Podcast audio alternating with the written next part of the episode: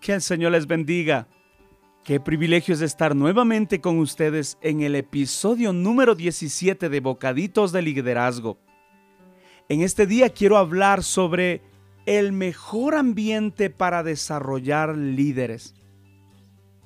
Quiero leer Primera de Crónicas 12:38 en la nueva versión internacional dice: Todos estos guerreros preparados para el combate, fueron a Hebrón decididos a proclamar a David como rey de todo Israel.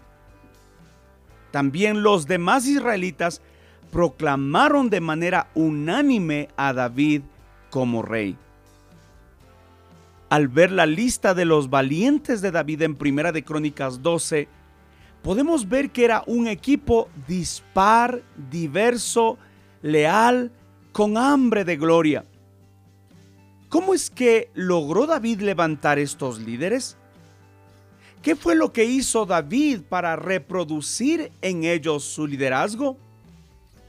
Veamos algunos principios de lo que él hizo que seguro nos van a ayudar a nosotros. Número uno, David creaba relaciones. El estilo personal y accesible de David atraía a una gran cantidad de voluntarios, aunque no fueran los más aptos pero llegaban con deseo de servirle a David. Para él, todos quienes llegaban eran aceptados y bienvenidos. Número 2. David aprovechaba todos los recursos. Él aprovechaba cualquier oportunidad que se le presentaba, aun si fuese el desierto. De esa forma logró que su equipo llegara a hacer todo lo que podía hacer y le dio la capacidad de alcanzar el éxito. En tercer lugar, David los recompensaba.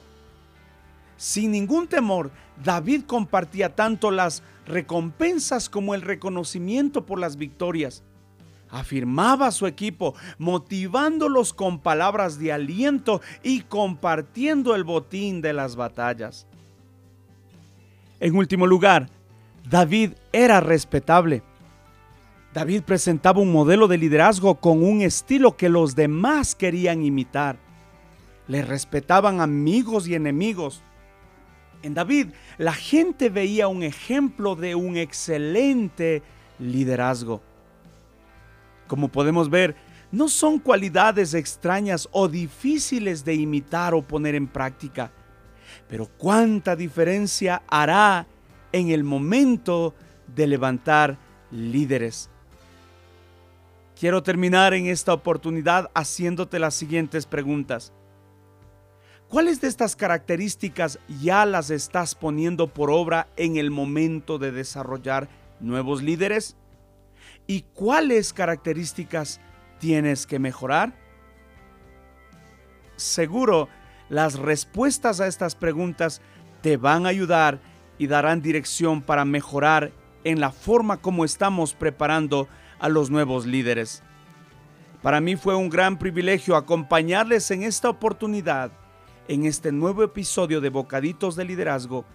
Y antes de despedirme, recuerde compartir con alguien más estos pensamientos que sin duda le pueden bendecir tal como le están bendiciendo a usted.